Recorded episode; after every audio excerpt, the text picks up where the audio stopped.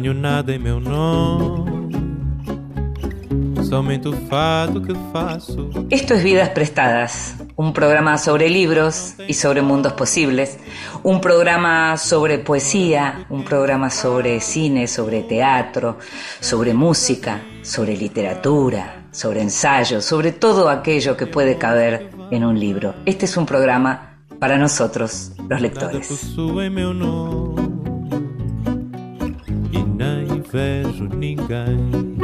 Y a los lectores nos gusta leer a solas, a veces con alguien en sintonía, y también nos gusta que nos lean en voz alta. Esta vez le pedimos a la periodista y escritora Dolores Gil que nos leyera.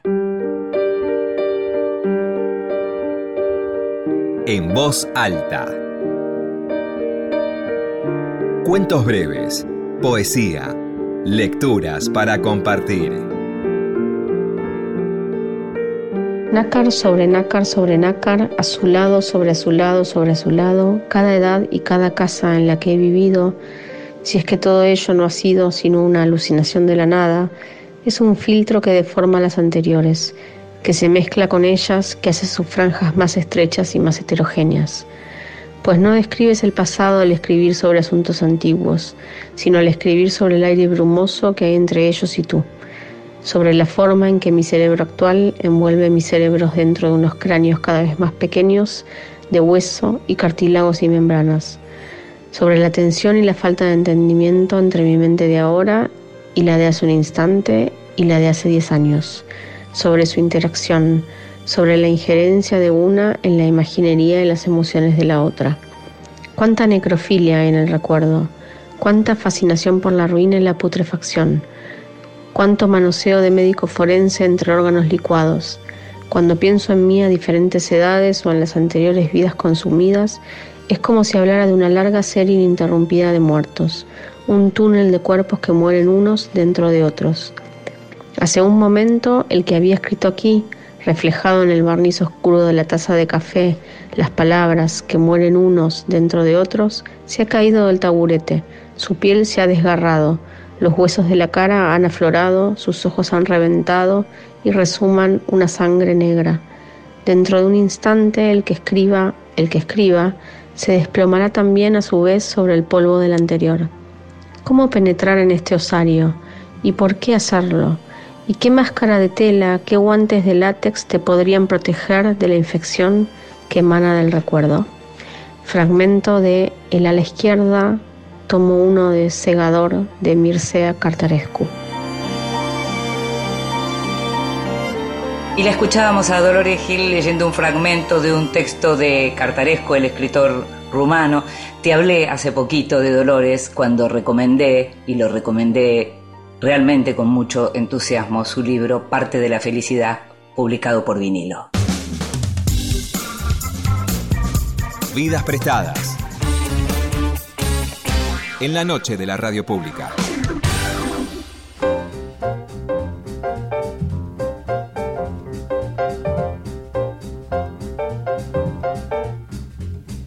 Eduardo Muslip nació y vive en Buenos Aires. Estudió letras en la Universidad de Buenos Aires y también en la Universidad de Arizona, en Estados Unidos.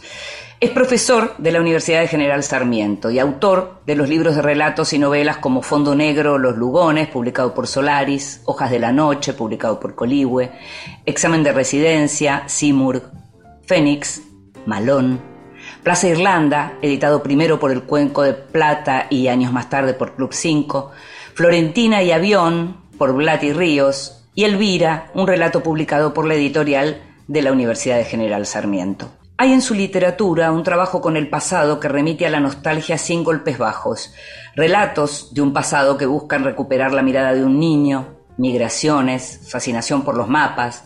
Hay también un trabajo con la escritura que es una forma del realismo, un realismo suave o sensible, como definió la escritora tucumana María Lobo. Muslip despliega sus narraciones con una delicadeza singular y su literatura fue y es celebrada por críticos y grandes lectores. Daniel Link, por ejemplo, señaló hace años, con las primeras publicaciones de Muslip, que el escritor era un maestro a la hora de narrar esos pequeños razonamientos sobre nada. lo que describe con precisión y elegancia su dominio de la tensión narrativa, que se apoya más que en las sorpresas de la trama, en los procedimientos para recortar la realidad, en la escritura y en el ritmo. Hay un universo y un estilo Muslip, lo que cuenta y cómo lo cuenta, que todo buen lector agradece. Comencé a leer a Eduardo Muslip por su libro más conocido, Plaza Irlanda, que es literatura de duelo y es posiblemente una de las mejores novelas argentinas de las últimas décadas. Se trata de una historia dominada por la tristeza más absoluta, en la que desde el vamos sabemos lo que ocurrió y sabemos también que es irreversible, pero en la que lo trivial y el modo distante de narrar logran que la melancolía no sea un arrebato romántico, sino un estado en suspenso que se despliega ante la radicalidad de la muerte. Voy a contarte algo que es bueno que sepas para cuando de pronto te parece que ya leíste todo lo mejor y que no quedan grandes literaturas por descubrir. Y es que muchas veces hay narradores enormes que andan por la vida en sordina. Eduardo Muslip es uno de ellos. Te invito a que escuches la primera parte de la conversación con Eduardo Muslip.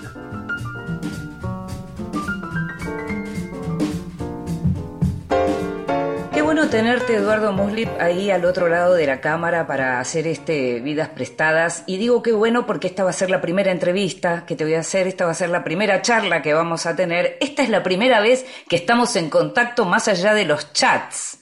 Así que es un gusto que estés con nosotros, ¿eh? Bueno, muchas gracias. Es un gusto para mí también.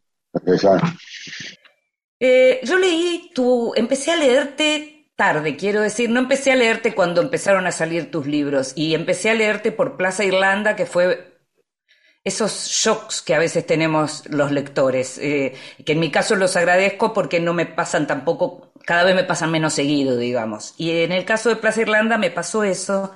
Después pude leer otras cosas tuyas y coincido con algo que dijo Matías Núñez cuando dijo, si el rumor de la nostalgia pudiera ser puesto en un molde, con ese molde estarían hechos los libros de Eduardo Muslip. Hay algo con la nostalgia que uno advierte y que a mí me interesa porque es una nostalgia que no juega con los golpes bajos. Me gustaría escuchar al escritor que escribe esos libros que provocan esto, eh, contarme algo en relación al tema de la nostalgia y al tema de la mirada hacia atrás que hay en tus libros. Sí, bueno, justo el, tocas un tema que para mí es así sensible, la cuestión de la nostalgia, pero es una palabra a la que le tengo miedo, como un, sentimiento que, que, por ejemplo, eh, yo reconozco en, en, el modo de, trabajar con, temas del pasado, de mi, pasado familiar, el pasado, el pasado histórico argentino, ¿no? De, eventos que por los que viví también. Y, la, mm, y en realidad la, siempre hay algo que está como cerca de nostalgia, pero que nunca, nunca, nunca la palabra nostalgia me resulta cómoda, ¿no? Porque la, la, nostalgia me parece a veces como un, un retorno a un pasado desde una emoción del presente en el que el pasado queda un poco idealizado, ¿no? Sí. Y, y en realidad me, me gusta más, y esto hablo de lo que yo hago, pero también de, eh, lo, que, lo que me gusta leer, ¿no? Me gustan así esos desplazamientos en el tiempo que en los que ese pasado parece vivir y hablarle a nuestro presente, pero, pero no teñido de ese sentimiento de idealización que muchas veces tiene el término nostalgia, ¿no? Sí, eh, sí, sí, entiendo perfectamente lo que decís y, entiendo a dónde vas y habiéndote leído, eh, entiendo también que hay algo en los procedimientos y en los modos de escritura eh, que intenta como capturar ese pasado sin, sin ese tinte de la emoción de lo que estás hablando. Así que entiendo lo, lo que decís, pero claramente hay una mirada, una mirada hacia el atrás.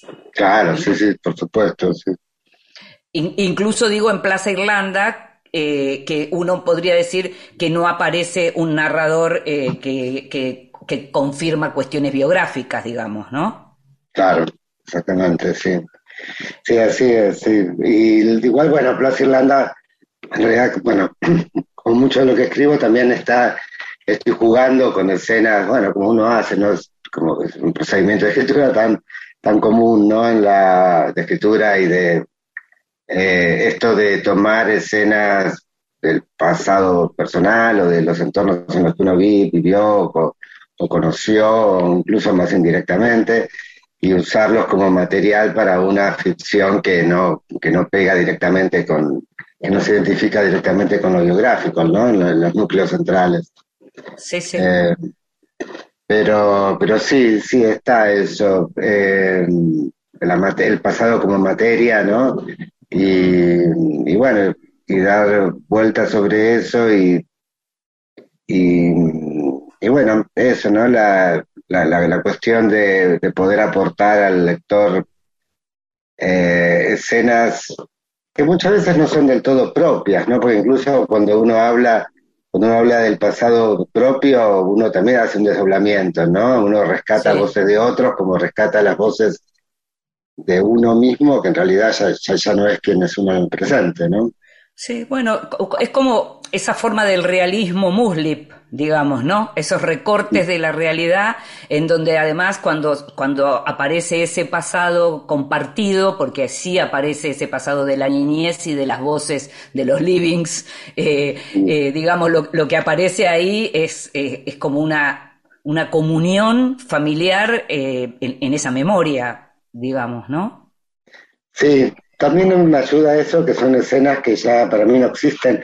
Yo estoy trabajando mucho con la obra de Eve Ward, sí. Eh, y una de las cosas que ella siempre mencionaba en relación a lo biográfico de ella, no, no, no concretamente a la, su escritura, que se consideraba una sobreviviente por estos azares de las historias familiares que a veces determinan que uno se siente como uno más en un gran clan y a veces se siente como una figura que quedó un poco residual, extraña, eh, y un poco sin todo eso, o sea, de esas, lo que trabajas con una escena familiar que en realidad ya no existen, ¿no? En mi caso pasa un poco eso, ¿no? Todos estos ambientes que describo, o sea, no, no, no, no me siento como una figura más en una genealogía amplia que continúa, sino un poco como un sobreviviente, esto dicho sin ninguna carga negativa, ¿no? De todo todos esos mundos que, estoy describiendo, ¿no? Sí.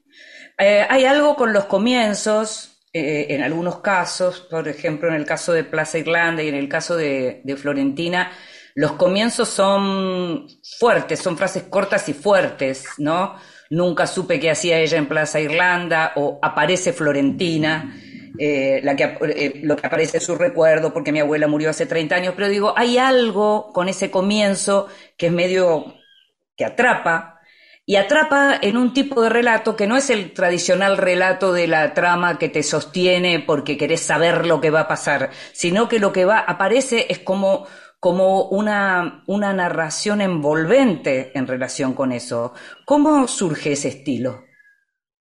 Bueno, los, eh, siempre los, los inicios, eh, imagino que es algo que uno se plantea, cualquier escritor se plantea de, de, cómo, de cómo empezar, ¿no? O cómo, no cómo empezar todo el proceso de la escritura, sino qué, con qué frases, con qué escenas. se ¿Qué, va a leer primero el lector? Eh, claro, que, uno, se presenta al lector, ¿no? Y, por ejemplo, a lo mejor, a lo mejor me ayuda a, pensar esos inicios el hecho de que soy muy mal eh, lector un muy mal lector de comienzos. O sea, yo, noto que me cuesta muchísimo, cada vez me cuesta más, o sea, el atravesar las primeras frases, las primeras páginas incluso de un libro, y una vez que entrar a ese mundo, creo que me cuesta más que lo que le cuesta al, lector promedio. Eh, me pasa hasta en las lecturas públicas cuando voy a escuchar a alguien leer que que yo digo, Dios mío, como que los demás siempre parecen entrar en el mundo que se les propone más rápido que lo que entro yo. así que, así que necesito ser eh, como particularmente, no sé, me imagino yo mismo como lector de lo que estoy haciendo y necesito dar como una entrada que favorezca de un modo la visualización clara del mundo que voy a proponer, no sé. Claro, claro.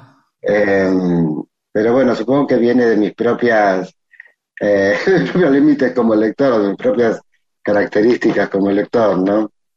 Eh, no, te, quería preguntar si en estas historias, eh, si en general con tus historias, hay lo que eh, tradicionalmente uno podría llamar como inspiración o son impulsos o buscas los argumentos, tenés temporadas que decís, no se me ocurre qué escribir o estás siempre con varias cosas al mismo tiempo. ¿Cómo, cómo es el trabajo con tu producción en general?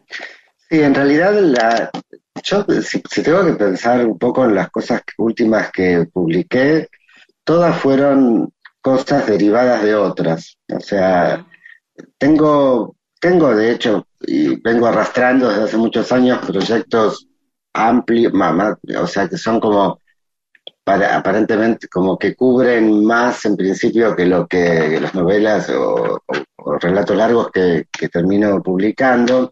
Pero, por ejemplo, Florentina apareció como dentro de, yo estaba trabajando y sigo trabajando con una especie de crónica de viaje por el sur de Brasil, en el que recojo también aspectos históricos, ¿no? De, la, la cuestiones del siglo XIX en Brasil. Me gusta mucho leer crónicas de viajes de, distintas épocas, por, sobre todo por América Latina.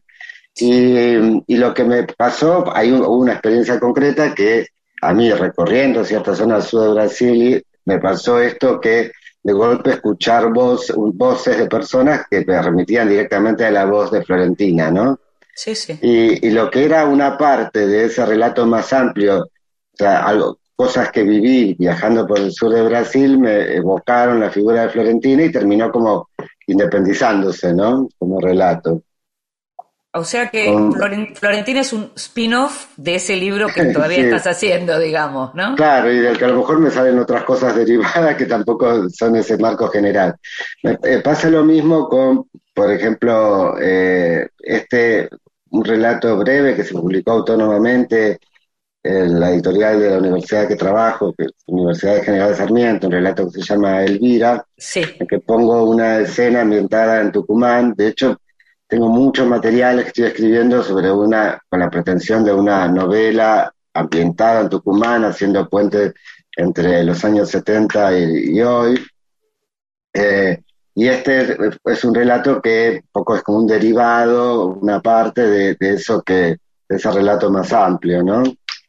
Eh, a veces no es solo una parte, sino como eso, como un derivado, algo que termina siendo otra cosa que lo que era el proyecto original. Ahora, cuando aparecen esas imágenes, esas voces o aparecen esas, esos recortes del pasado eh, en función de algo que después terminás eh, independizando, pero esos personajes, bueno, Florentina fue tu abuela, pero digo, esos personajes, ¿habían aparecido antes en algún momento con, como con función literaria o simplemente aparecieron? Es que no, justamente no. Yo en eso hay algo que, que no es, eh, no es, eh, decir, no, es no, no, fue estrategia solamente esto de, de este apareció Florentina. O sea, realmente eh, fue una aparición, fui fiel, digamos, en el modo que muestro esto de que de golpe se me aparece la figura de ella de un modo un poco medio mágico, que, que, da para jugar con una cosa que está medio esotérica, de decir cómo se, me aparece, ¿no? Eh, y entonces, bueno, después Fuego lo uso, eh, le doy vueltas para, para, darle un lugar dentro de la ficción, ¿no? Pero, pero tuvo algo de, o sea, no fue una figura que realmente me, me estuviera dando vueltas, por lo menos de modo consciente, y sí me apareció de este modo un poco eh, indirecto que, como te decía, me pasó de escuchar voces hablando en portugués en Brasil, que de golpe digo, pero esta es la voz de mi abuela. Vi una señora mayor hablando en gallego, y digo, pero bueno, eh, hablando en portugués, y me daba cuenta que era la lengua de mi abuela. O sea, yo que había estudiado portugués por muchos años y que mm. me considero más o menos eh, hablante competente del portugués, nunca había asociado que lo que escuchaba en mi propia infancia era esa una voz casi idéntica. O sea, un poco sorprendente también, ¿no? lo, sigo, lo, digo y me, sigue resultando extraño cómo puede pasar algo así. Hay algo, hay, algo en, Florentina también, hay situaciones y momentos de un humor muy interesante también, que uno podría decir en principio que es un tipo de relato que no es para eso, pero aparece, aparece el, humor como, como un... Viste que en la literatura argentina no hay mucho humor en general, y ah, aparece aparece algo del humor cuando, por ejemplo, dice, ahora no me acuerdo exactamente la frase, pero esta idea de que hay que elogiar siempre los perros nuevos y los autos nuevos. algo que aprendí de mi familia, que cada vez que alguien tenía un perro nuevo o un auto nuevo, había que elogiarlo y todavía lo sigo haciendo, dice el narrador. Eso, yo me moría de la risa en un relato que era como de muy, como, como, como completamente en otro registro, ¿no? El, sí, bueno, el, mira, la verdad que eh, asociando un poco con lo, que decís, ese tipo de, de humor en relación con la memoria es algo que hace mucho Patricia Suárez, no sé si la conoces. Ah, sí, sí, claro, sí, sí, sí. Eh, Patricia Suárez, una narradora que tiene una, una producción enorme. que, es dramaturga también. Eh, además es dramaturga, ahora es actriz, la, la vi disfrazada de Tita Merelo por ahí. En Nueva York. En Nueva York. bueno, cosas que casi de, bueno, en fin, pero ella en su primera producción tiene un libro de cuentos que se llama La Italiana, que, son de las, primeras cosas que publicó, eh, que, y trabaja, ella trabaja muchísimo ese tipo de, de, relación con la memoria y también con cierto, una torsión de humor en relación con eso, más por ejemplo una especie de disfrute por cierta cosa de extranjería, ¿no? este goce por el nombre propio de en otra lengua, eh, los qué sé yo, los, la, eh, estas especies de restos de objetos de otra época que la gente pueda atesorar o no, que, pueden, que vistos a la distancia, son como medio inocentes, como, como reliquias, ¿no? Como, pero esta especie de bazar que es la memoria, ¿no? Con, con ese color del bazar. Me gusta mucho la palabra bazar, hasta literariamente. Sí, claro que linda, eh, claro, claro que es muy linda. Em, te, invito a que escuchemos música y enseguida vamos a seguir conversando. Estamos yendo y viniendo por tu, por tu obra, pero bueno, pero me gusta así, así que la seguimos así. Gracias.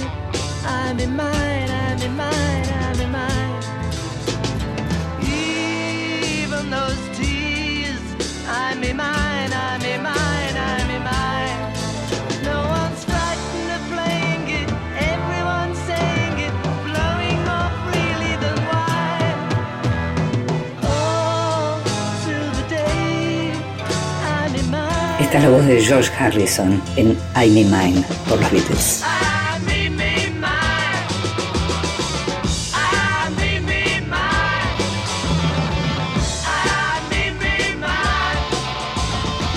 I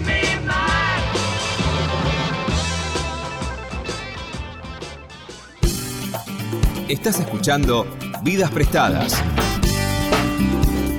con Inde Pomeráñez. Continuamos en Vidas Prestadas.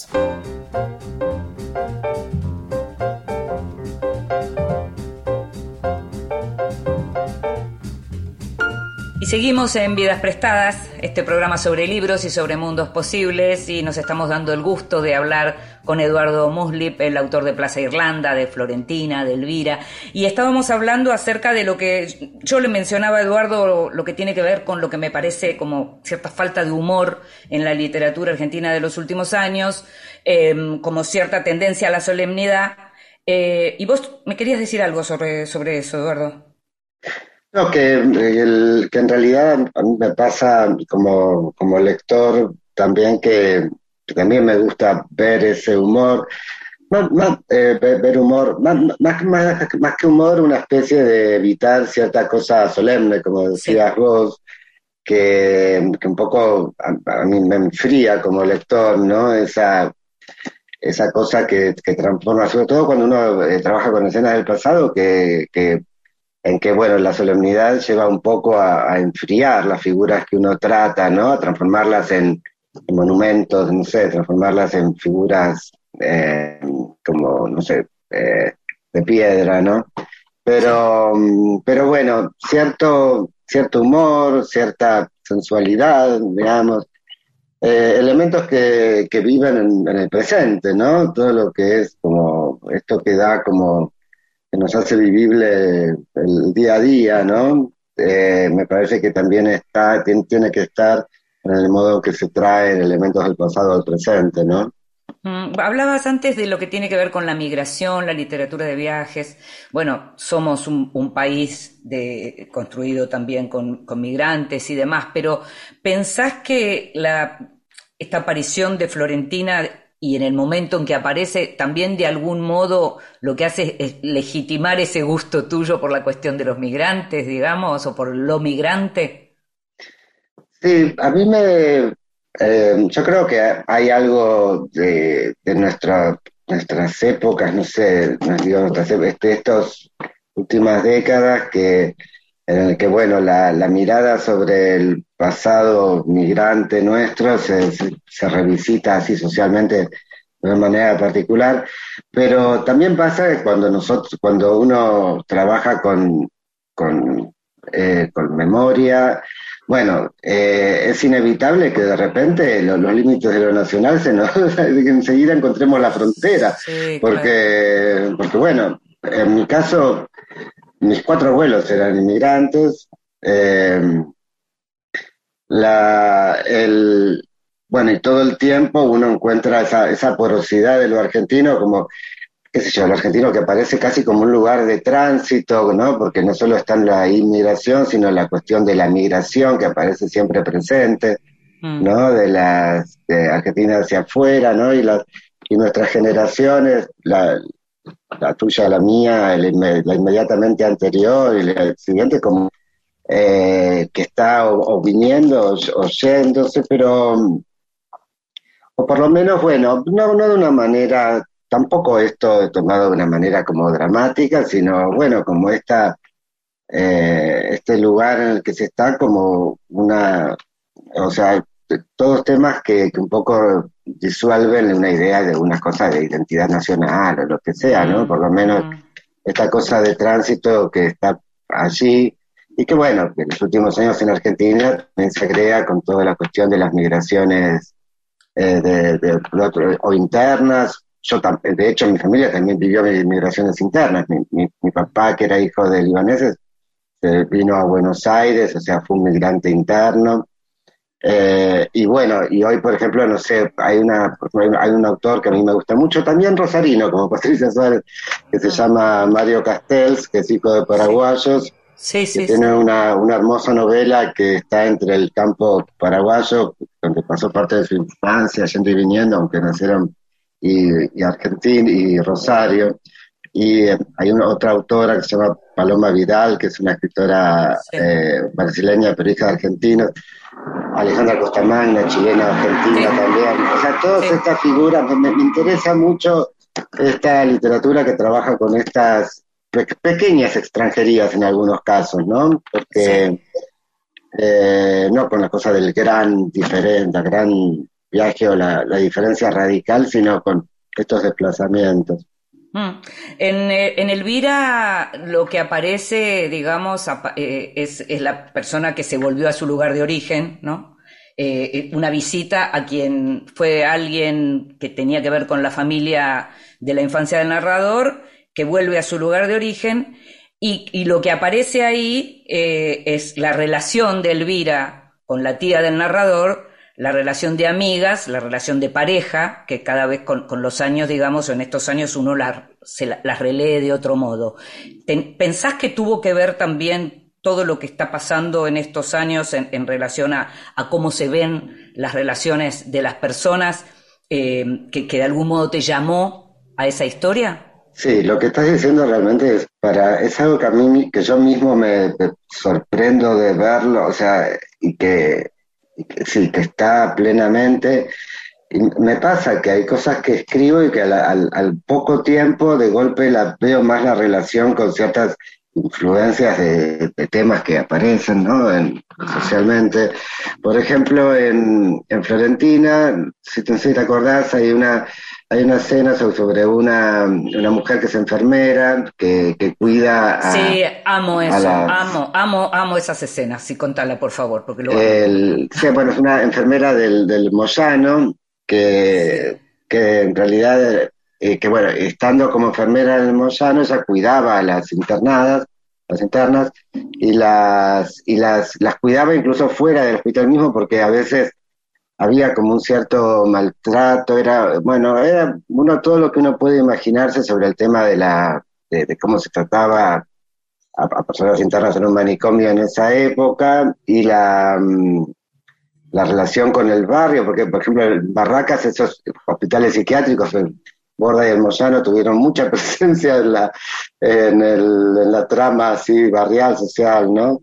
Y, la, y por ejemplo, el, el hecho de que sea este, todo este entorno de mujeres que cuidan unas a otras, Sí. eh, un poco sin, sin conciencia de, de que estaba, de que era esto de mujeres que se cuidan unas a otras, O seguramente. sea, so- la palabra sororidad no existía como Claro, no concepto. queda solidaridad ni como concepto, ¿no? Por Sí, ejemplo, sí. Yo, yo vi que, que en un momento que vos hablaste de esta novela, que mencionabas, creo que mencionaste la frase, no me toque Sí, la sí. enferma, no sé, Sí, la- don, don Pascual, usted no me toca la enferma. no me toca la enferma. Es mortal. Eh, que me quedó, esas son frases que me quedaron dando vuelta eternamente en la cabeza y que recién puedo pensarla en términos de, ¿cómo decís vos, sororidad? En términos de cuidado entre mujeres, de que ah, en términos de, de hoy, ¿no? Y lo que vos decís de Elvira, lo mismo, ¿no? Esta, estas relaciones entre mujeres que aparecen con la categoría de amigas y que son en realidad las relaciones fundamentales de la vida de esas personas y que no tienen como una legitimación dentro del entorno familiar y, y eso y que, de golpe termina siendo lo central de sus propias vidas, ¿no? Sin Eh, y, y se crean hoy las condiciones para poder verlo así, ¿no? Ujú. Eh, Eduardo, cuando salió la reedición de Plaza Irlanda, ahí em, fue cuando yo, cuando yo la leí y pude saber que en el origen de Plaza Irlanda estaba la novela Las cosas de la vida, de Ah, sí. del Ay, francés. qué lindo que la nombres, que esa novela la, Sí. la adoro. Y que, que fue un regalo de Elvio Gandolfo y, Sí. y que cuando yo leí tu cuando yo leí Plaza Irlanda recordé inmediatamente y, y- y fui a buscar el tráiler porque ahora YouTube nos regala Sí. esos fragmentos de memoria porque para mí también aquello no lo había leído como novela pero sí la película eh, con Michelle Piccoli y Romy Schneider había sido muy importante porque lo que queda que es lo que aparece también entre otras cosas por supuesto en Plaza Irlanda es esta idea de la muerte que interrumpe pero la muerte que se lleva las preguntas, o sea, respuestas que no llegarán, ¿no? Y que eso aparece Claro. en la novela y aparece en tu novela. Contame un poco, porque seguís siendo Muslip el autor de Plaza Irlanda, y, y- y quiero saber un poco cómo surge Plaza Irlanda.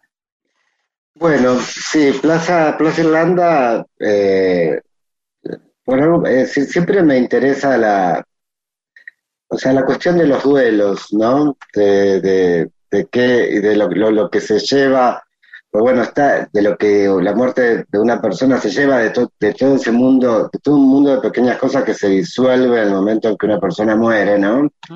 Eh, como si fuera un centro de gravedad que desaparece y todo se...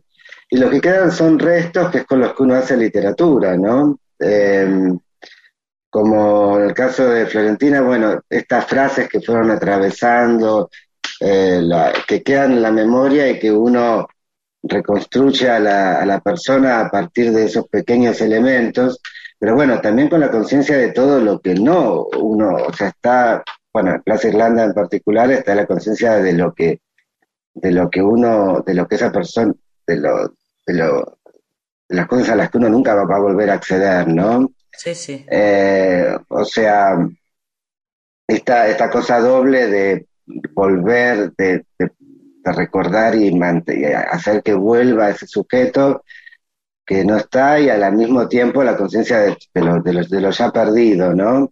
Sí. Eh, y es, es algo que la literatura es, es tan difícil. Hace poco leí que nunca había leído la novela, no sé si leíste la de Cercas, eh, la de Soldado de Salamina. Sí, claro. Eh, que eso que la leí como por una cosa decía, leo pocos españoles, voy a ver leerlo como los, la- como clá- los clásicos actuales, digamos. Y hay una Sí. parte en que dice, bueno, quiero recordar a, y como, como gesto de memoria, hacete una lista de nombres propios de personas que habían muerto en la guerra civil. Y de golpe con eso era, o sea, la numeración esa no, no conseguía traerme a mí nada, nada, ¿no? O sea, cuando, cuando de repente la literatura consigue ese efecto de hacer que vuelva y cuando de repente no. Eh, Sí. Es como una cosa tan, tan difícil de, de, de- de llegar a determinar, de- no sé, como que no hay estrategias que te, que te garanticen que lo haces o lo único que haces o no, o no, no haces nada, ¿no? Mm. Bueno, Ahora, pero yo te, preguntaba esto porque en las cosas de la vida lo que aparece, lo que hay es, es un accidente y una carta que debió enviarse y no se envió y queda para siempre en la guantera. Y entonces la persona que la tenía que recibir no sabe si la iba a recibir finalmente o si finalmente había sido descartada. Esas preguntas, Ay, sí. digamos, ¿no? Angustiantes, porque lo que genera eso es una tremenda angustia, como la pregunta de qué hacía ella en Plaza Irlanda, cómo murió ahí y que yo no sabía, no tenía la menor idea de qué podía estar haciendo ella ahí. ¿Cómo surge eso como escritor? Sí, bueno, eso eh, realmente la... mm, eh, en el, en el caso de la novela de Guimard hay una cosa explícita de una, una carta que parece explicar algo, pero que en el fondo tampoco explica nada, porque incluso el propio narrador dice, eh, me acuerdo, eh, hace mucho que no pienso en eso, pero me acuerdo que dice que habría que tirar todas esas cartas que, que mienten por anacronismo, o sea, porque Mm, cuando expresan un estado que cuando uno vuelve a leerlos en realidad no, a lo mejor no, claro. no son, no muestran ese, eso, ¿no?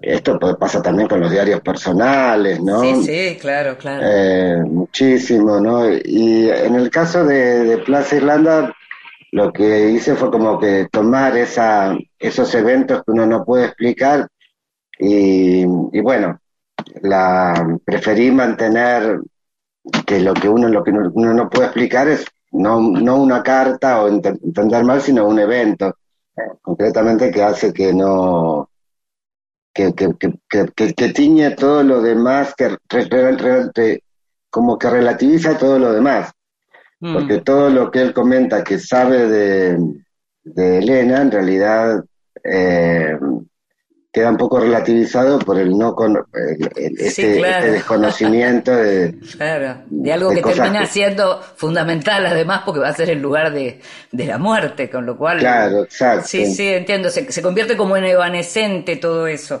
Hay algo, eh, se dicen muchas cosas lindas de tu literatura, María Lobo eh, eh, di- dice cosas muy lindas eh, en, un texto que, pude leer y que pude también editar, eh, y, compara tu literatura con, porque hay algo de tu literatura que efectivamente es comparable con, con, la pintura. Ella compara tu literatura con la pintura de Pierre Bonnard. ¿Te gusta Pierre Bonnard? ¿Sabes que Sí, ¿sabes que es algo curioso. Yo tengo bueno, eso aparece un poco en Florentina como el interés de chico por la cosa enciclopédica, de información Sí, sí. enciclopédica. Y una de las cosas a las que yo tenía cuando era chico aparecían estas, estas viejas enciclopedias de grandes, los grandes pintores, no sé, estos grandes Sí, títulos, ¿no? Y me acuerdo que Bonnard era uno más entre estos y me, y me quedó muy firmemente, cuando es un- en realidad un pintor que no está, no es un Manet, Monet, no sé, o sea, no es una de estas No, figuras no, es posterior, centralísimas. claro, es posterior, sí, a mí particularmente me encanta y me parece muy apropiado, ¿sabés lo que dice María? Y vos sabés que a mí también me sorprendió que me trajera así una, una figura que, pues, que, que yo, la verdad que no me hubiera, que para mí realmente es alguien como, que yo sentía como periférico y más cercano a, a mi sensibilidad o eso que, que, que a, las, a las grandes figuras, obviamente es una gran figura, Bonal, pero, pero dentro de, Eh, como del, del gran canon no tanto. Más, asor- ¿no? más asordinado, digamos. ¿no? Exacto, sí, sí. Bueno, para, para ir terminando, y mencionaste a Eve Ward eh, antes, y fuiste discípulo de Eve, y con Pia Bousas pudieron recuperar obra de Eve luego de su muerte. Me gustaría que dijeras, eh, que nos dijeras y que les dijeras a los oyentes, ¿qué fue Eve Ward para vos?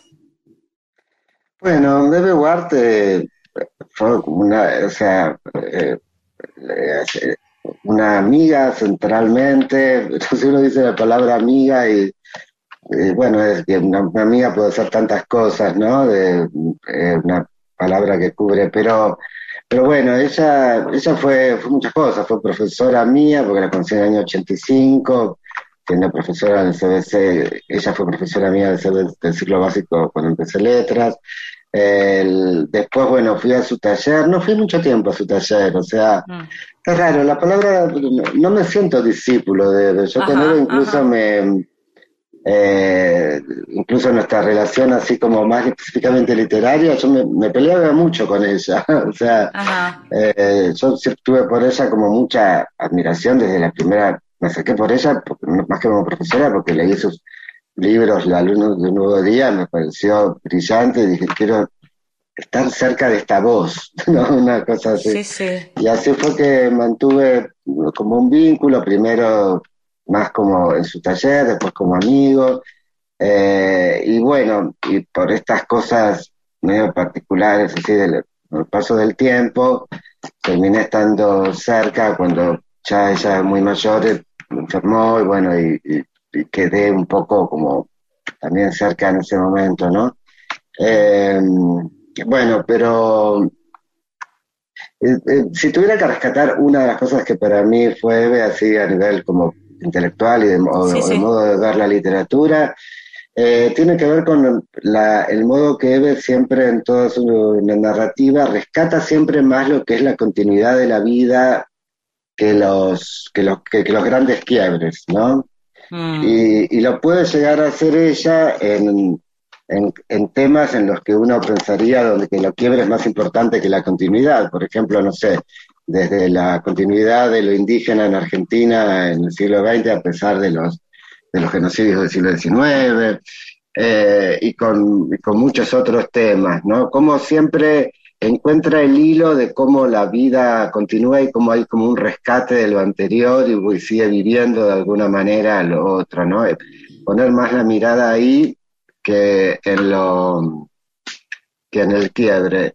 Y por eso, por ejemplo, a mí siempre eh, como que con ella aprendí a disfrutar más, por ejemplo, no sé, cuando uno lee literatura argentina del siglo XIX, ver obras como, no sé, Mansilla, en que describe concretamente cómo vivían unos indígenas en el campamento, por ejemplo, que a obras sobre la literatura del siglo XIX, en que lo que hacen es fantasearse una utopía con indígenas que en realidad nunca existieron, ¿no? Entiendo, Cosas- entiendo, entiendo, entiendo, eh, claro. Son como, ten- como tendencias que, un modo de, de, un modo así de valorar ese, ese rescate de elementos que hacen que, que se vea esas figuras del pasado y cómo viven aún, aún hoy en el presente de distintas maneras, ¿no? Entiendo. Muchas gracias, Eduardo, eh, por estar con nosotros y por esta conversación. Bueno, muchas gracias a vos por la, realmente disfruté mucho la charla, espero que lo que escuchen también algo. Se- seguramente, seguramente. Gracias. Gracias, Cindy.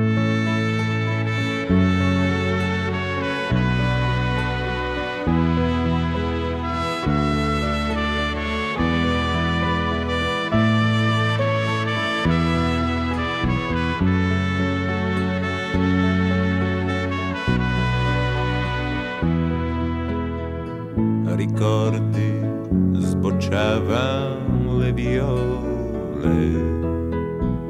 Con le nostre parole non ci lasceremo mai, mai e poi mai.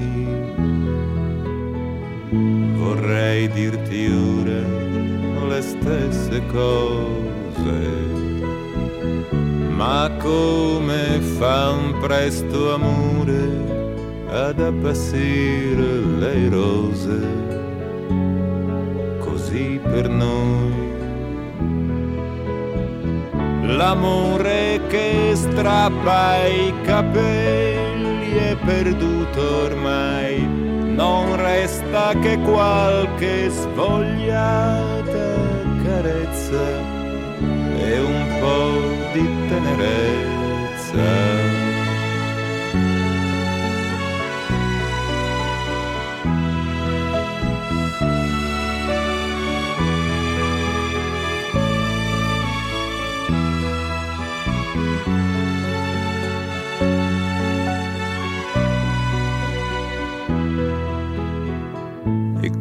Quando ti troverai in mano quei fiori appassiti al sole d'un aprile ormai lontano. Estamos escuchando a Fabricio de André, Canzone del amore perduto. Ma sarà la prima che incontri per strada che tu coprirai d'oro per un bacio mai dato, per un amore nuovo.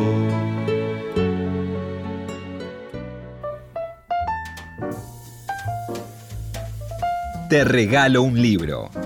Recomendaciones y sugerencias para tomar nota. Mi nombre es Cristina Mucci y quiero recomendarles un libro que estuve leyendo en estos días.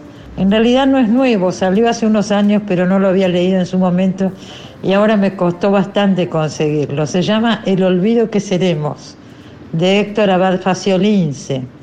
Hace poco se estrenó en Netflix la película basada en este libro, que tiene el mismo nombre, El olvido que seremos. Y fue justamente a partir de la película que llegué al libro. Es la historia del padre del autor, un médico sanitarista, Héctor Abad Gómez, que fue asesinado por grupos parapoliciales en Medellín en 1987.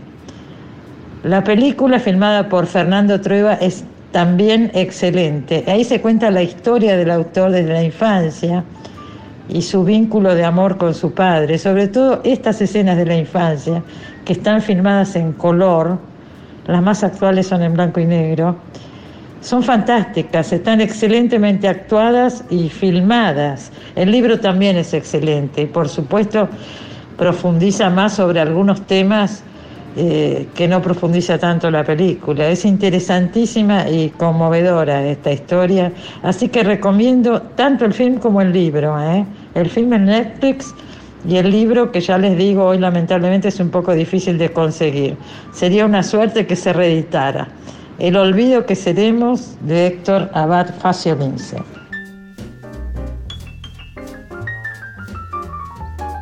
Y la escuchábamos a Cristina Mucci recomendando un libro que realmente es buenísimo, El olvido que seremos de Faciolince, pero también la película, ¿no? La película que está en Netflix es realmente muy buena y, y muy, muy recomendable.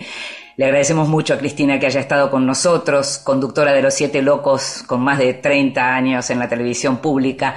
Cristina, además de periodista cultural y gran recomendadora de lecturas, es autora de varios libros. Hay tres que particularmente me interesan mucho por los temas de los que se ocupa y son La Gran Burguesa, biografía de Silvina Bullrich, Divina Beatrice, biografía de Beatriz Guido, y La señora Lynch, biografía de Marta Lynch, las tres grandes autoras de los años 60. Libros que sí. Títulos nuevos y no tan nuevos que son imperdibles. Y hoy te voy a hablar de tres libros que son muy, muy diferentes, muy diferentes y todos muy interesantes.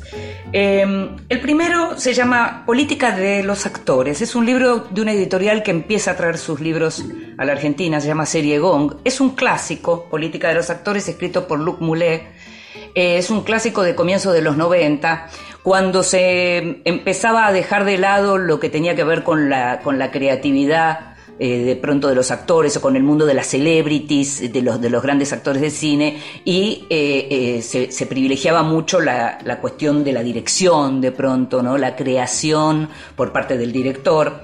Después vimos cómo eso pasó a ser por el lado de los productores, ¿no? La, la, las películas ahora vemos las series, por el lado de los productores o los eh, llamados showrunners, que son aquellos que se cargan al hombro la, producción. Y este libro lo que hace es reivindicar el lugar de los actores, sobre todo en actores enormes, como lo, aquellos a los que se dedica, que realmente han sido grandes creadores ellos mismos, ¿no? De personajes a lo largo del tiempo, eh, con, con, señas propias, digamos. En este caso hablamos de Gary Cooper, John Wayne, Cary Grant y James Stewart. El libro se llama Política de los Actores, como te digo es un clásico, pero es la primera versión en español que tiene el libro de este francés Luc Moulet, eh, y está súper interesante para todos aquellos que justamente se, enganchan mucho con el mundo del espectáculo. Eh, otro libro que me gustó mucho se llama Se vive y se traduce, de esta gran poeta y traductora argentina que es Laura Whitner publicado por Entropía en la colección Apostillas, y lo que hace es con este, este tipo de, literatura casi sin género, podríamos decir, estos híbridos que a mí me encantan, eh, lo que hace es justamente una especie de diario del traductor, muy interesante, con esta idea de lo que pasa con las palabras cuando van cambiando eh, de lengua y hasta pueden ir cambiando de sentido, esta idea del traductor como recreador y sobre todo como de la búsqueda del espíritu en la lengua propia. ¿No? Siempre recuerdo cuando se decía que un gran traductor es aquel que sobre todo habla muy bien en su idioma, habla y escribe muy bien en su propio idioma y a partir de ahí puede también adentrarse en otro, pero tratar de de traerlo. Muchas veces también el tema de las traducciones, hay libros que han sido mejor eh, recibidos en traducciones que en la lengua propia. Bueno, eso todo, ameritaría un, un programa, eh, un Vidas Prestadas únicamente para hablar del tema. Se vive y se traduce de Laura Whitner, es un libro precioso porque además Laura escribe realmente muy bien, no solo es una de las grandes traductoras de la Argentina. Por último, Historia de mi Palomar y otros relatos, un libro que recoge varios cuentos eh, de Isaac Babel, el escritor nacido en Odessa, ucraniano, pero bueno, eh, eh, digamos, siempre se habla de él como de autor de la literatura rusa, que fue ejecutado en la purga, en la gran purga, en el tiempo de la gran purga de, Stalin. Babel nació en 1894 y murió, lo mataron en 1940, estas cosas que cuesta todavía entender Recordemos que en ese momento los intelectuales eran muy cuestionados, sobre todo aquellos que se animaban, digamos, a, desoír la voz oficial. Lo más duro es ver, por ejemplo, que el primer relato, Historia de mi Palomar, que es un texto increíble que cuenta un pogrom del año 1905, un, un texto maravilloso, en literatura clásica, rusa clásica, buenísima, eh, está dedicado a Máximo Gorki, que justamente fue como el escritor de la gran contradicción porque fue el escritor oficial del estalinismo. Así que esto está publicado por Editorial Minúscula, que también son libros que, se están pudiendo conseguir en la Argentina, algunos se están eh, eh, imprimiendo acá. Editorial Minúscula es una editorial española. Este libro se llama Historia de mi Palomar y otros relatos y siempre es muy bueno volver a leer a Isaac Babel o leerlo por primera vez.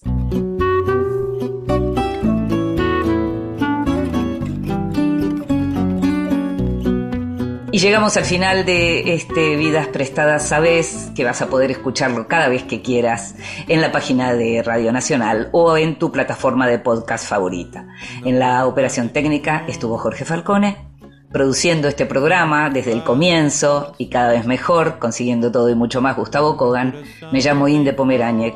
Nos estamos escuchando. Chao. Vivo da vida que passa, de amores que vão e vão.